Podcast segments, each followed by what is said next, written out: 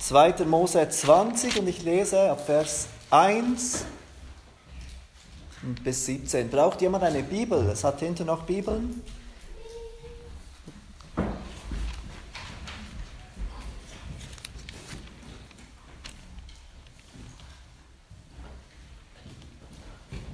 Zweiter Mose 20, ich lese ab Vers 1. Und Gott redete alle diese Worte und sprach, ich bin der Herr, dein Gott, der ich dich aus dem Land Ägypten, aus dem Haus der Knechtschaft herausgeführt habe. Du sollst keine anderen Götter neben mir haben. Du sollst dir kein Bildnis noch irgendein Gleichnis machen, weder von dem, was oben im Himmel, noch von dem, was unten auf Erden, noch von dem, was in den Wassern unter der Erde ist. Bete sie nicht an und diene ihnen nicht, denn ich, der Herr, dein Gott, bin ein eifersüchtiger Gott, der die Schuld der Väter heimsucht an den Kindern bis in das dritte und vierte Glied derer, die mich hassen, der aber Gnade erweist an vielen Tausenden, die mich lieben und meine Gebote halten. Du sollst den Namen des Herrn deines Gottes nicht missbrauchen, denn der Herr wird den nicht ungestraft lassen, der seinen Namen missbraucht. Gedenke an den Sabbattag und heilige ihn. Sechs Tage sollst du arbeiten und alle deine Werke tun.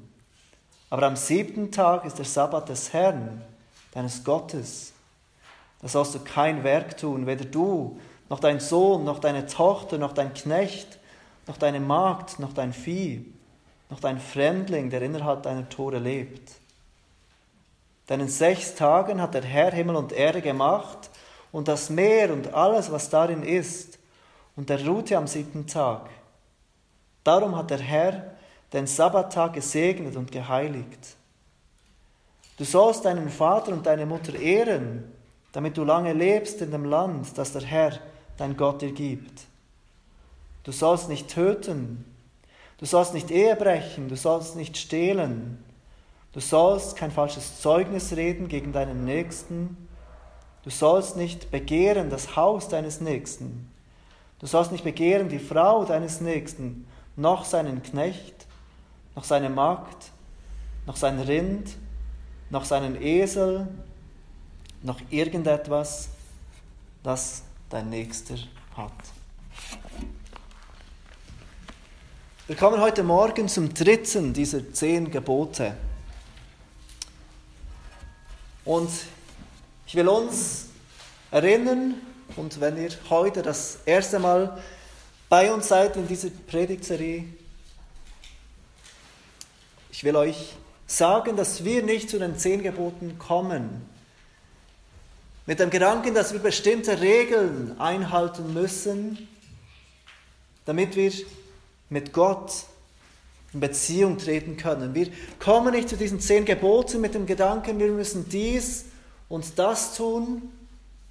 Und wenn wir dies und das abhaken können, wenn wir das erfüllen, dann liebt uns Gott.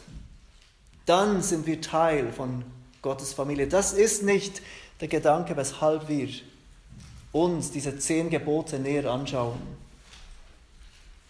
Nur um uns kurz daran zu erinnern, um unsere Erinnerung aufzufrischen, schaut noch einmal Vers 2 an.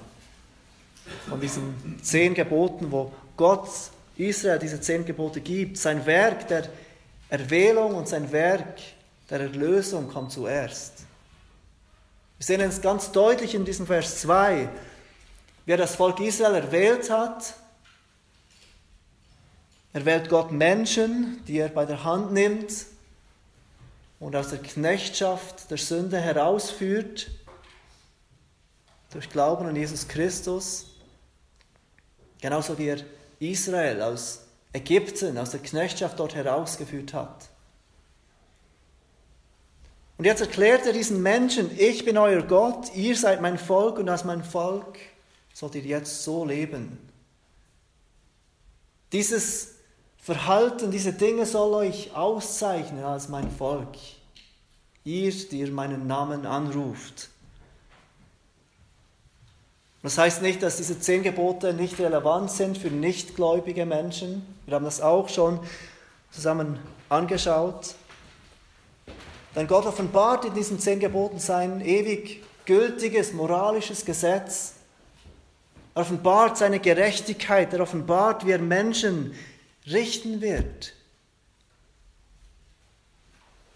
Anhand wessen Maßstab, wessen perfekten Maßstab er Menschen richten wird.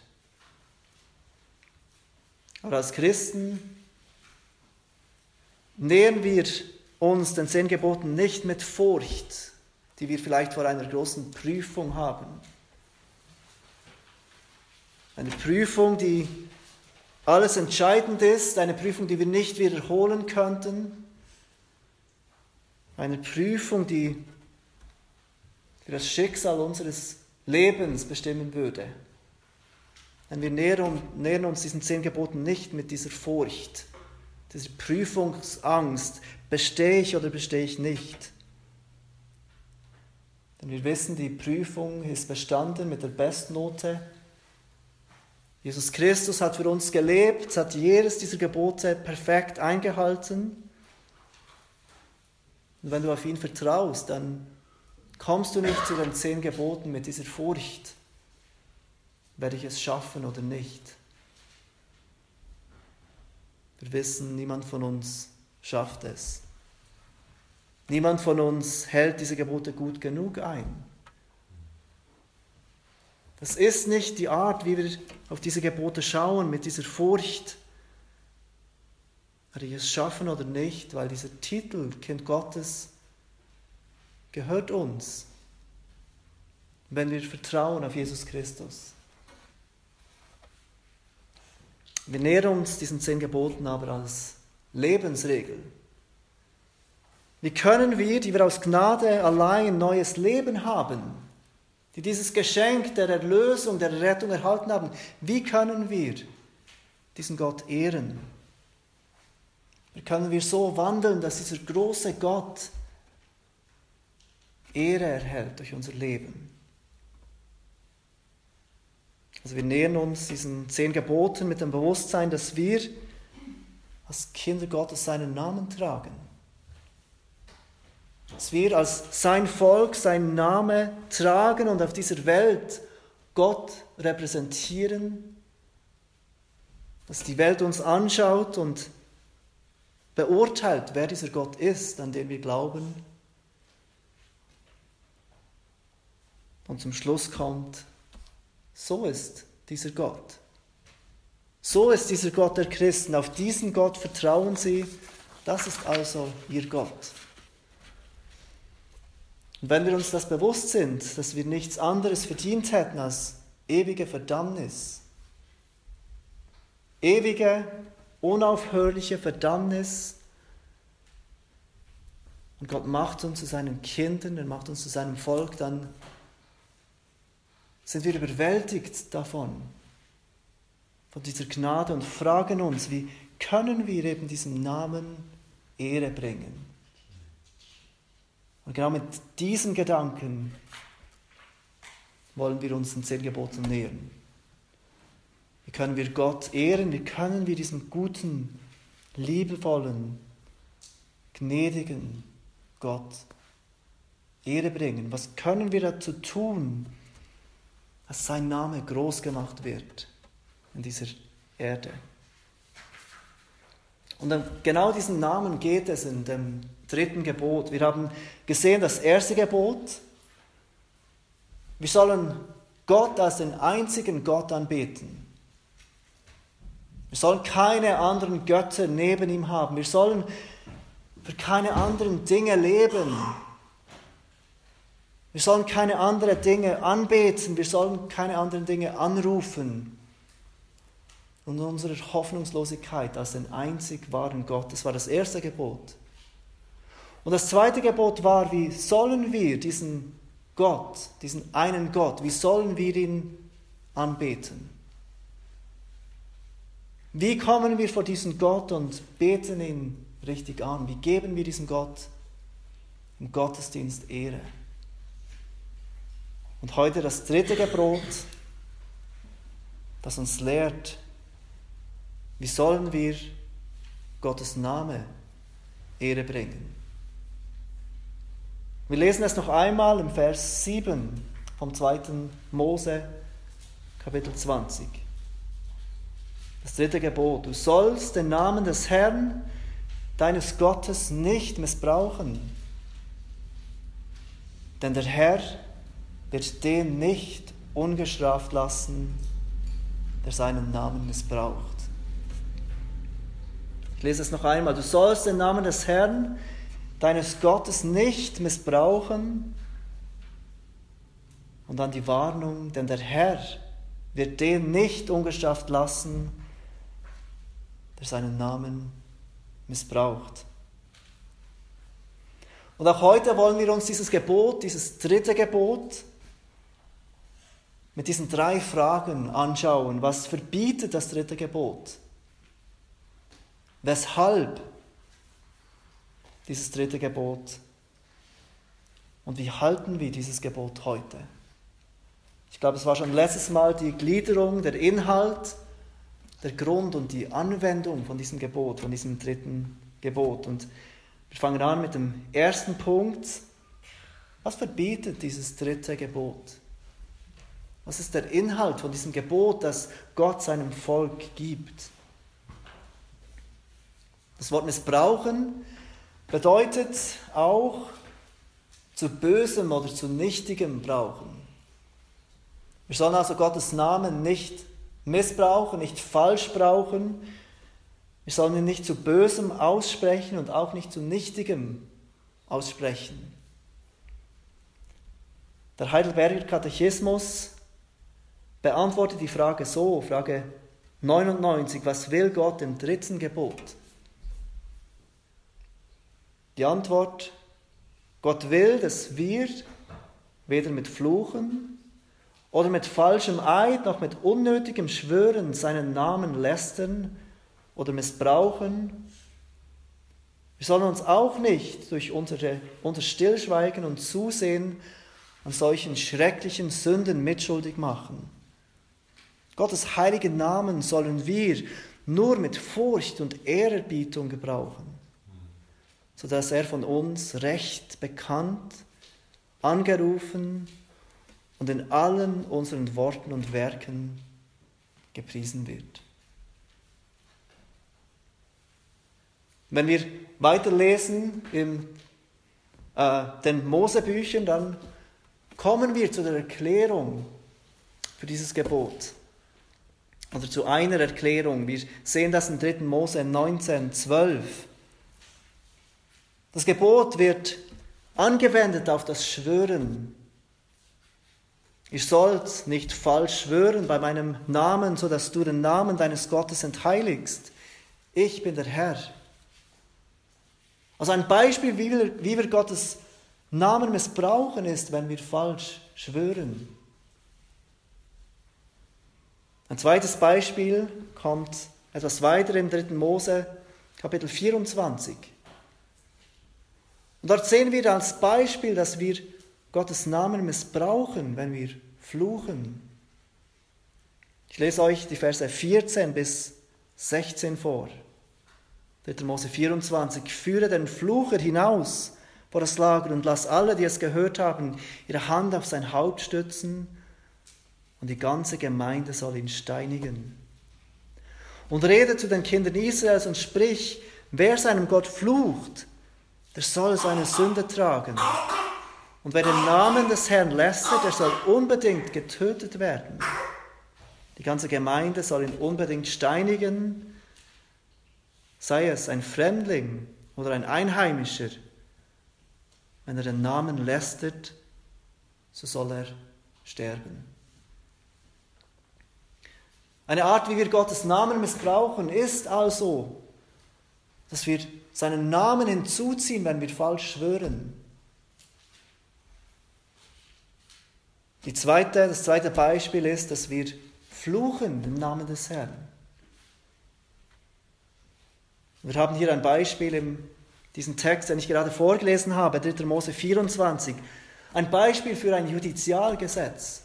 Könnt ihr euch erinnern an diese Unterscheidung zwischen Moral, Judizial und Zeremonialgesetz? Und diese Judizialgesetze hat Gott gegeben für die Nation Israel. Nicht für die Gemeinde heute, nicht für uns. Wir sollen nicht Leute steinigen, die Gottes Namen in Verruf bringen. Das war Israels Auftrag, nicht unser als Gemeinde. Aber es zeigt uns gleichzeitig, wie schwerwiegend es ist, Gottes Namen zu missbrauchen. Es ist keine Bagatelle, wenn Gott sagt, wenn jemand, auch wenn es ein Fremdling ist, jemand, der das Gesetz überhaupt nicht kennt, wenn er sich so versündigt, dann soll er gesteinigt werden. Es ist keine Kleinigkeit, wenn Menschen den Namen Gottes missbrauchen. Es ist keine Kleinigkeit, keine Bagatelle, wenn wir seinen Namen lästern. Das ist schwerwiegend. So schwerwiegend, dass Gott sagt seinem Volk im Alten Testament, steinigt Menschen, die meinen Namen lästern. Das bringt uns zur zweiten Frage, weshalb ist dieses Gebot wichtig? Weshalb ist es schwerwiegend, Gottes Namen zu lästern, seinen Namen zu missbrauchen, seinen Namen für Nichtiges auszusprechen? Weshalb sagt Gott im zweiten Teil von diesem Gebot, denn der Herr wird den nicht ungestraft lassen, der seinen Namen missbraucht. Weshalb hat Gott solch starke Gefühle für die Ehre von seinem Namen, dass er Strafe androht, wenn er nicht geehrt wird? Wir machen uns gerade Gedanken für den Namen unseres vierten Kindes und wir machen uns Gedanken, wie was für ein Name passt zu den anderen drei Namen unserer Kinder. Was für ein Name würde zu den anderen Kindern passen? Und welcher Name passt nicht? Oder Gedanken wie, was für ein Name gibt es noch nicht zu viel in unserem Umfeld? Dieser Name gefällt uns, dann denken wir, nein, da gibt es schon der und der und der, der so heißt. Oder wir machen uns Gedanken wie, wir leben in einem deutsch- und englischsprachigen Umfeld, wo welchen Namen können beide Seiten aussprechen? Und dann kommen wir zu Namen, die wir schön finden und denken, nein, das hat ein, ein TH. Und Schweizer normalerweise können das nicht aussprechen. Aber für die Kultur in der Bibel war ein Name Ganz etwas anderes. Die Bedeutung eines Namens war viel, viel wichtiger als für uns heute. Das hebräische Wort für Name, Shem, sehr wahrscheinlich, man weiß es nicht genau. Und auch das griechische Wort, Onoma, gründet auf ein Wort, das bedeutet charakteristisches Merkmal. Also das Wort Name, das wir für Name brauchen, kommt von einem Wort, das charakteristisches Merkmal bedeutet. Und für die Menschen der Bibel in dieser Kultur war der Name ein charakteristisches Merkmal einer Person. Wir sehen das in verschiedenen Beispielen der Bibel. Eva zum Beispiel kommt vom Wort Leben und Gott gibt uns im 1. Mose 3, Vers 20 die Erklärung, denn sie war die Mutter alles, aller Lebendigen. Oder ein weiteres, weiteres Beispiel ist der Name Esau. Esau bedeutet rau, behaart. Und wir lesen, dass als er zur Welt kam, Esau bereits bei der Geburt am ganzen Leib ein haariger Mantel hatte. Die Menschen sahen ihre Kinder oder sie sahen den Umstand der Geburt oder der Umstand der Schwangerschaft und sie gaben den Menschen entsprechende Namen, um sie zu beschreiben. Wir sehen auch in der Bibel, dass Namen immer wieder geändert werden.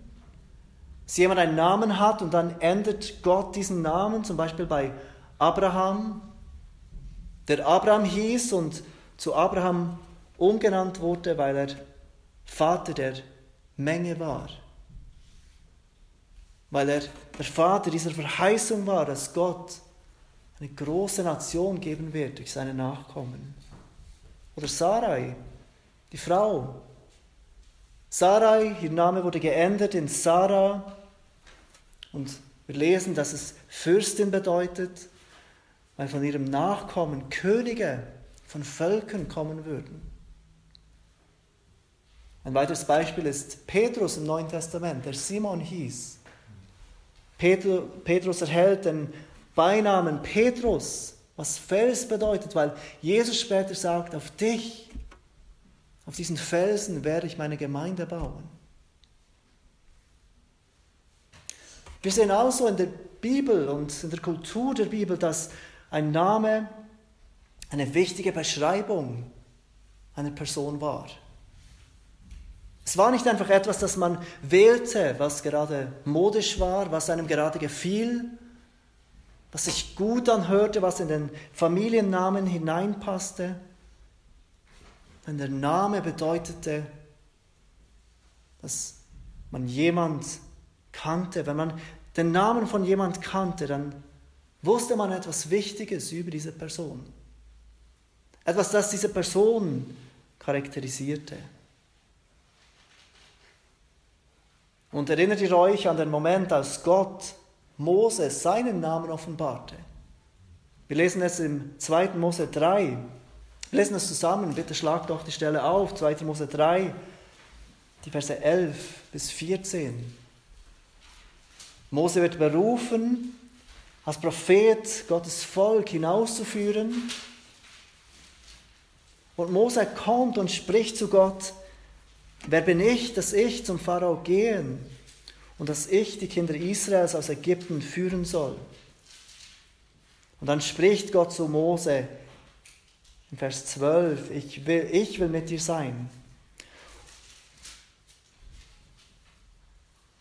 Und ich, und, und dies soll dir das Zeichen sein, dass ich dich gesandt habe, wenn du das Volk aus Ägypten geführt hast, werdet dir auf diesem Berg Gott dienen.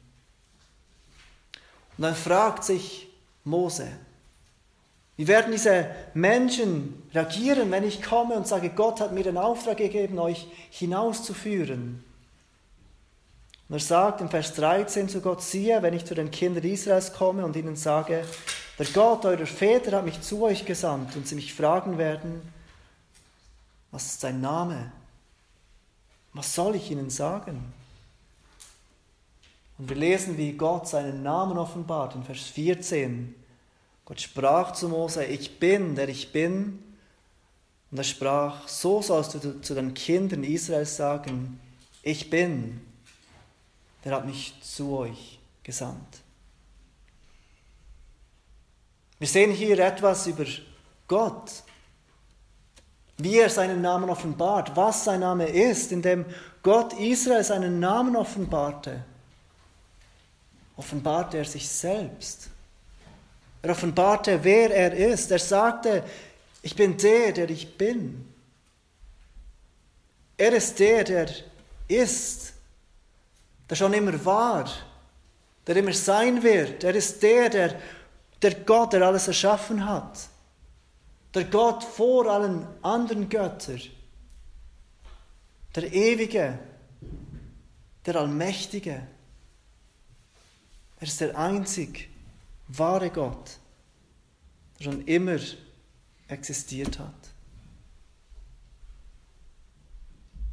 Bevor Jesus ans Kreuz ging, als er zum Vater betete, Johannes 17, sagte er, ich habe deinen Namen den Menschen offenbar gemacht, die du mir aus der Welt gegeben hast, Sie waren dein und du hast sie mir gegeben und sie haben dein Wort bewahrt.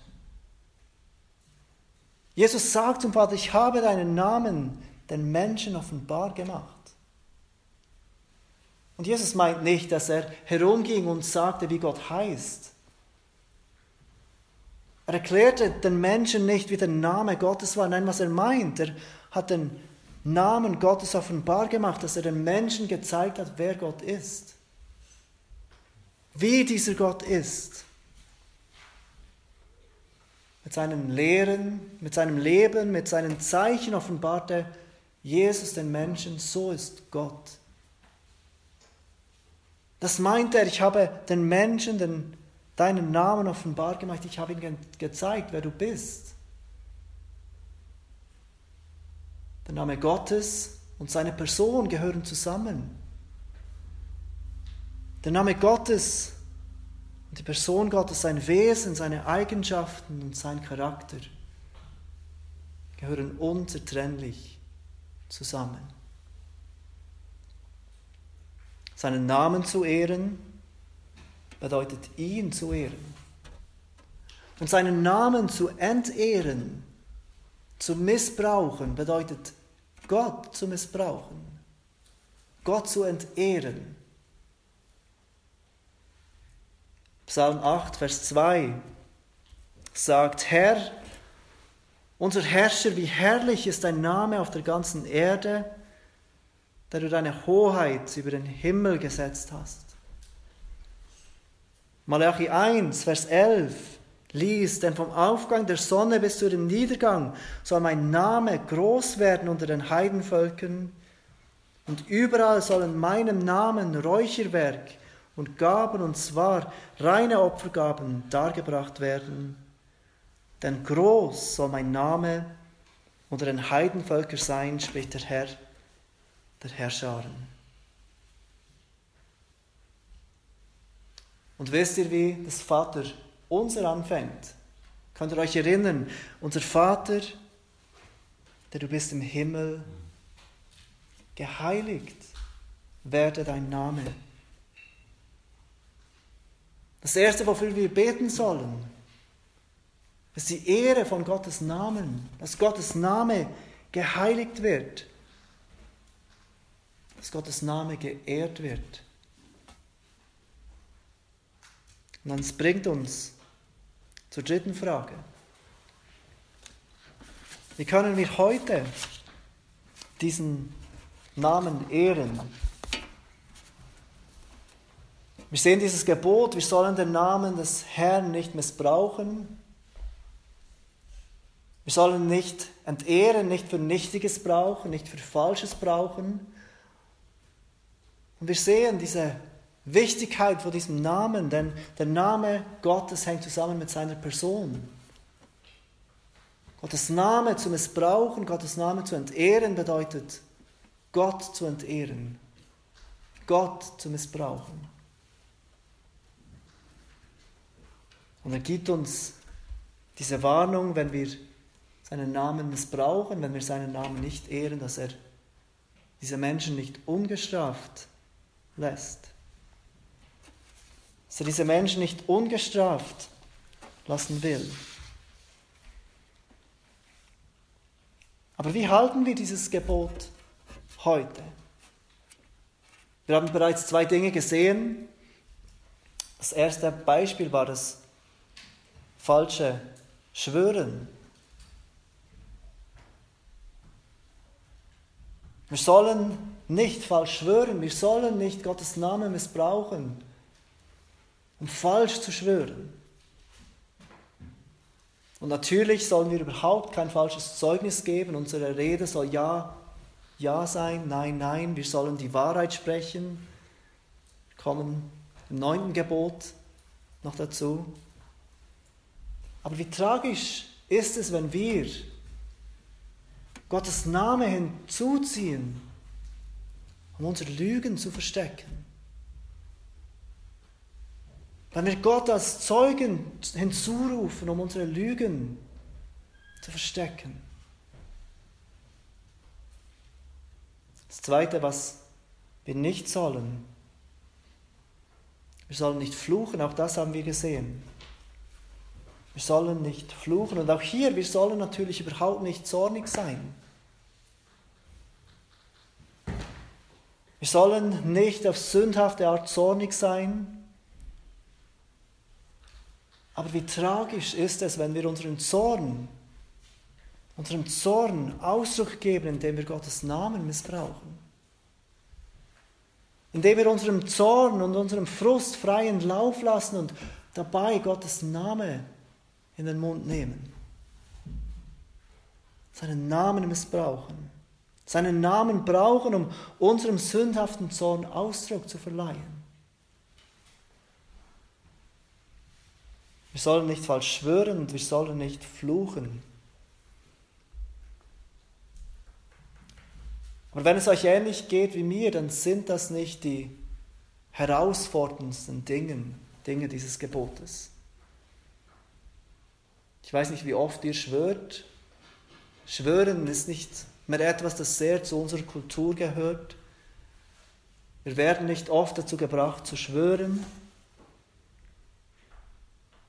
Irgendeinmal lernen wir auch unsere Worte zu kontrollieren und wir fluchen nicht, wir brauchen Gottes Namen nicht zu dem. Aber dieses Gebot gebietet uns noch viel mehr als das.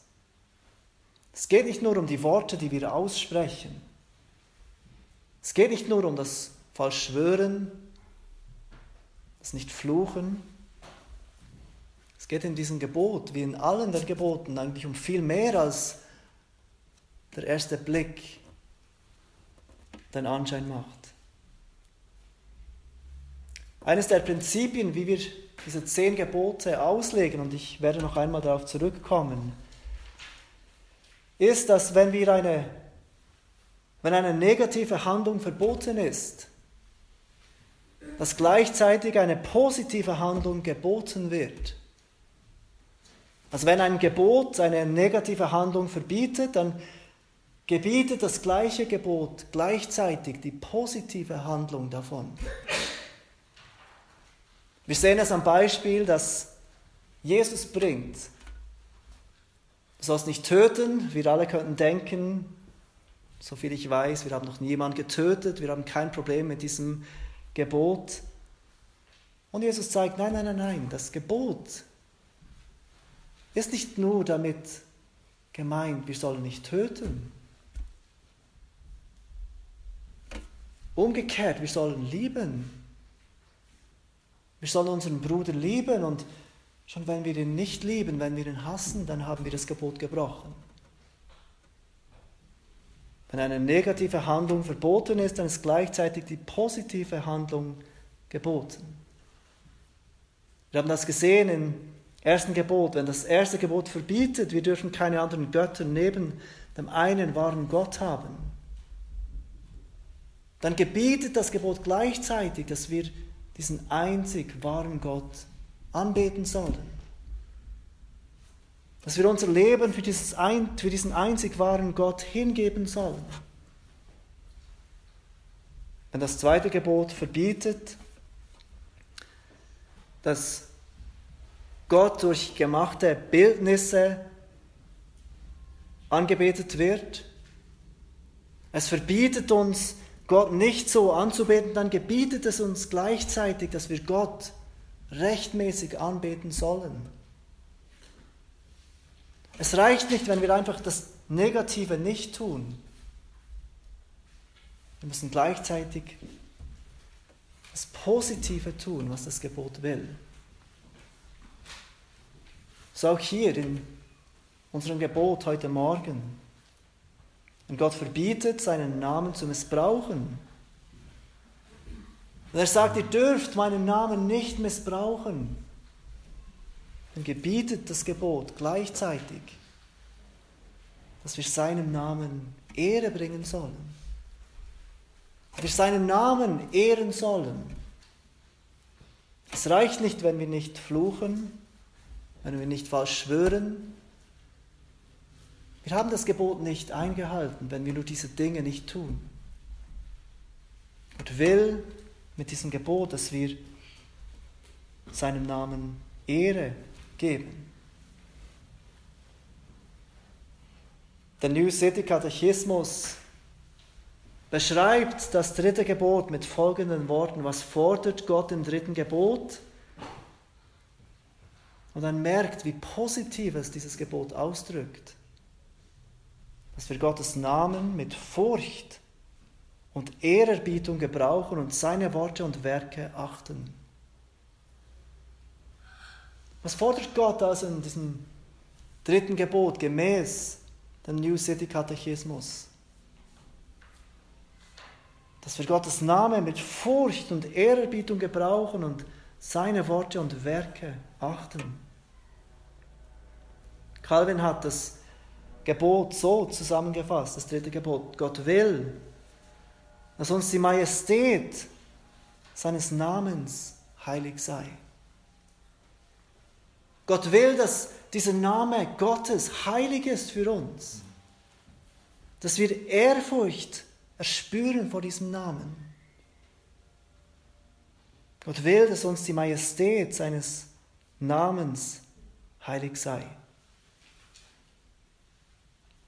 Wenn wir uns heute Morgen weiter fragen, wie halten wir dieses Gebot heute?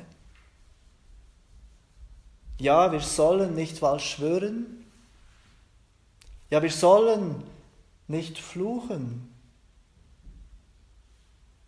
aber wir sollen Gottes Namen mit großem Respekt begegnen. Wir sollen Gottes Namen mit großem Respekt begegnen.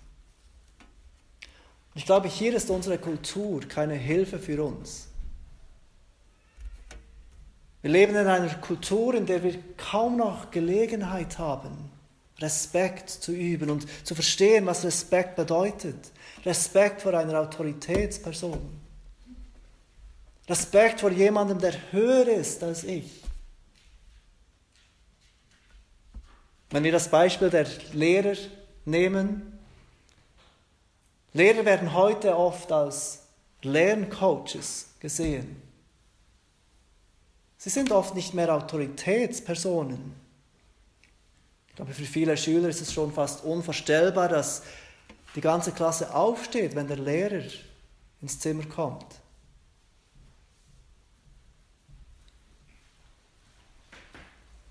Mütter und Väter, auch hier ist ein Beispiel.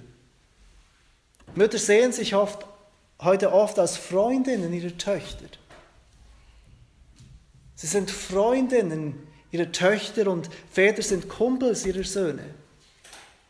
Sie geben Ratschläge, sie geben Ratschläge, die die Kinder befolgen können oder nicht. Sie geben Ratschläge statt Befehle.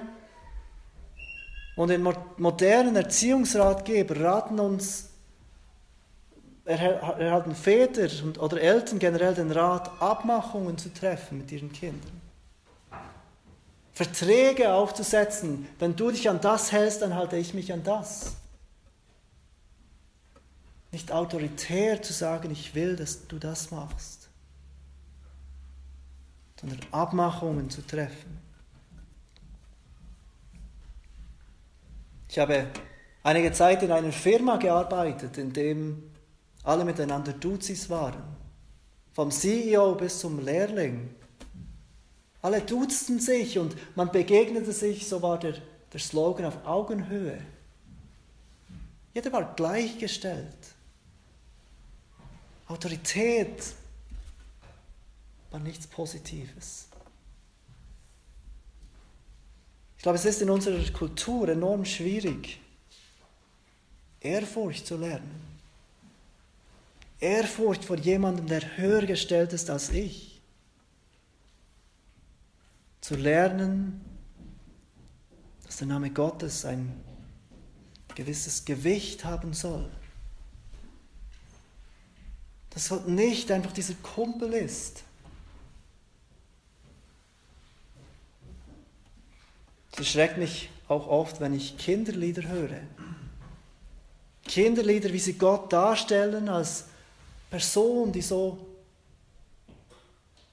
so einfach angebetet wird, über die so banal gesprochen wird. Das hat mich erinnert an ein Lied aus den 90er Jahren. Ein Lied aus den 90er Jahren, das mir in den Sinn kam und in einer Strophe sagte, meine Lippen zittern, wenn ich deinen Namen ausspreche. Haben eure Lippen schon einmal gezittert, als ihr Gottes Name ausgesprochen habt? Sind wir uns bewusst, wie heilig dieser Name Gottes ist? Was für ein Gewicht dieser Name haben soll?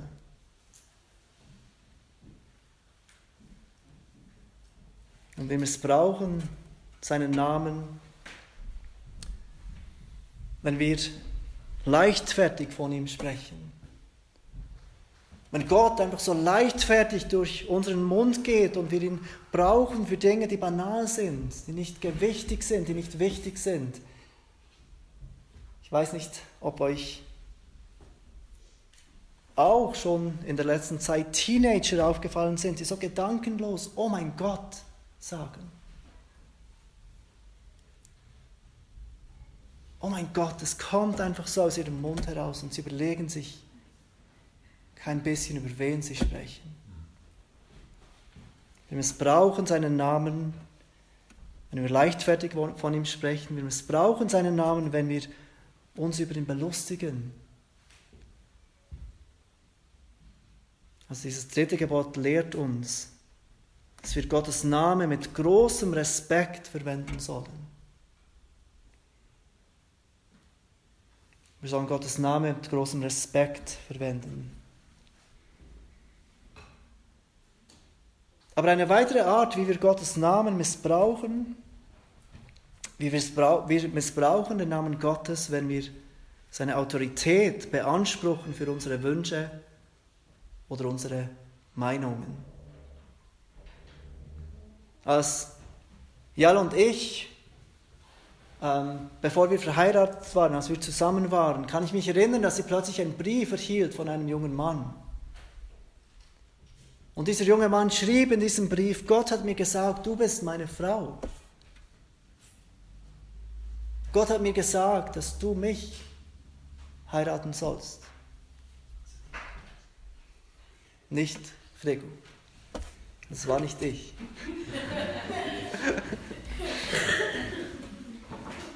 Und wir können Gottes Namen missbrauchen, wenn wir ihn, seine Autorität für unsere Ziele missbrauchen.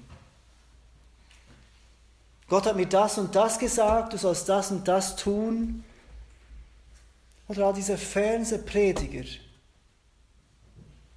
vor allem in den USA, die sagen, gib mir, Gott hat mir gesagt, gib mir diese 2752 US-Dollar. Du sollst mir dieses Geld geben, damit der Segen auf dir bleibt. Wir missbrauchen seinen Namen, wenn wir seine Autorität beanspruchen für Dinge, die wir wollen. Und wir missbrauchen Gottes Namen, wenn wir uns zu seinem Namen bekennen, aber nicht gemäß seinem Willen leben. In Ezekiel 36 ist genau das, das, was Gott anspricht. Gott hat Israel zu seinem Volk erwählt, er hat ihnen diese Gebote gegeben, dass sie seinen Namen, seinem Namen Ehre bringen. Und er konfrontiert dort in Ezekiel 36 sein Volk und sagt, ihr habt meinen Namen durch euer unheiliges Leben in Verruf gebracht. Ihr habt meinen Namen unter den Heidenvölkern entweiht weil er nicht so gelebt hat, wie ich es euch gesagt habe. Und dann verheißt er Israel, er verheißt diese innerliche Erneuerung. Wir lesen es im Vers 26 von Ezekiel 36.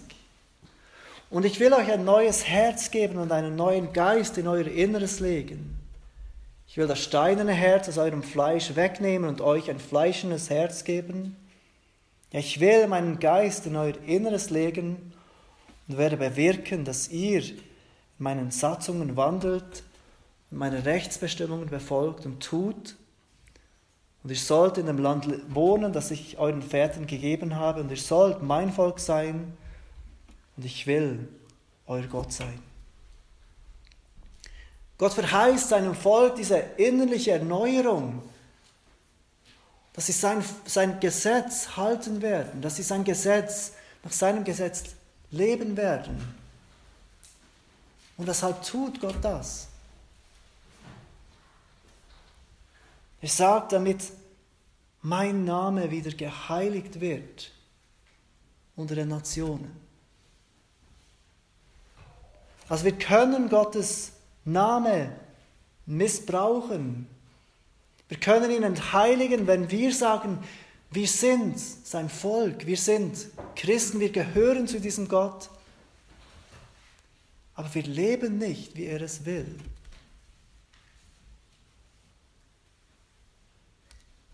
Wir sind Christen und als Christen bekennen wir uns zu diesem Gott der Bibel. Und die Welt sieht uns als seine Leute.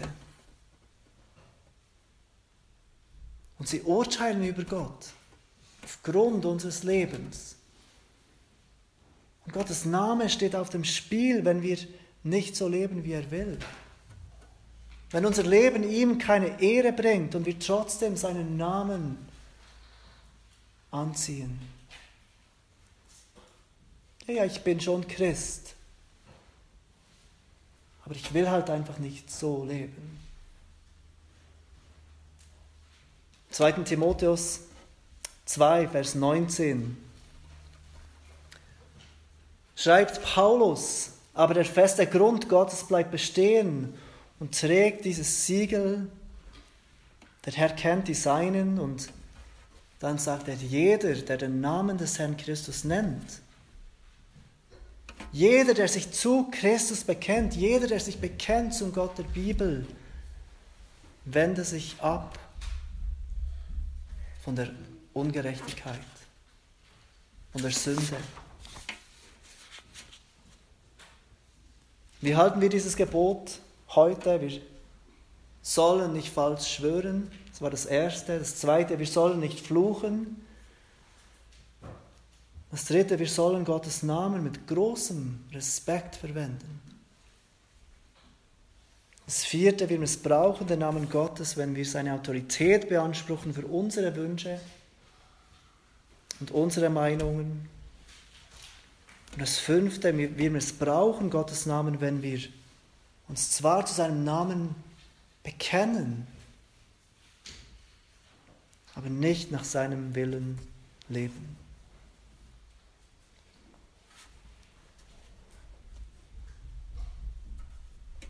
Lass uns zusammen beten.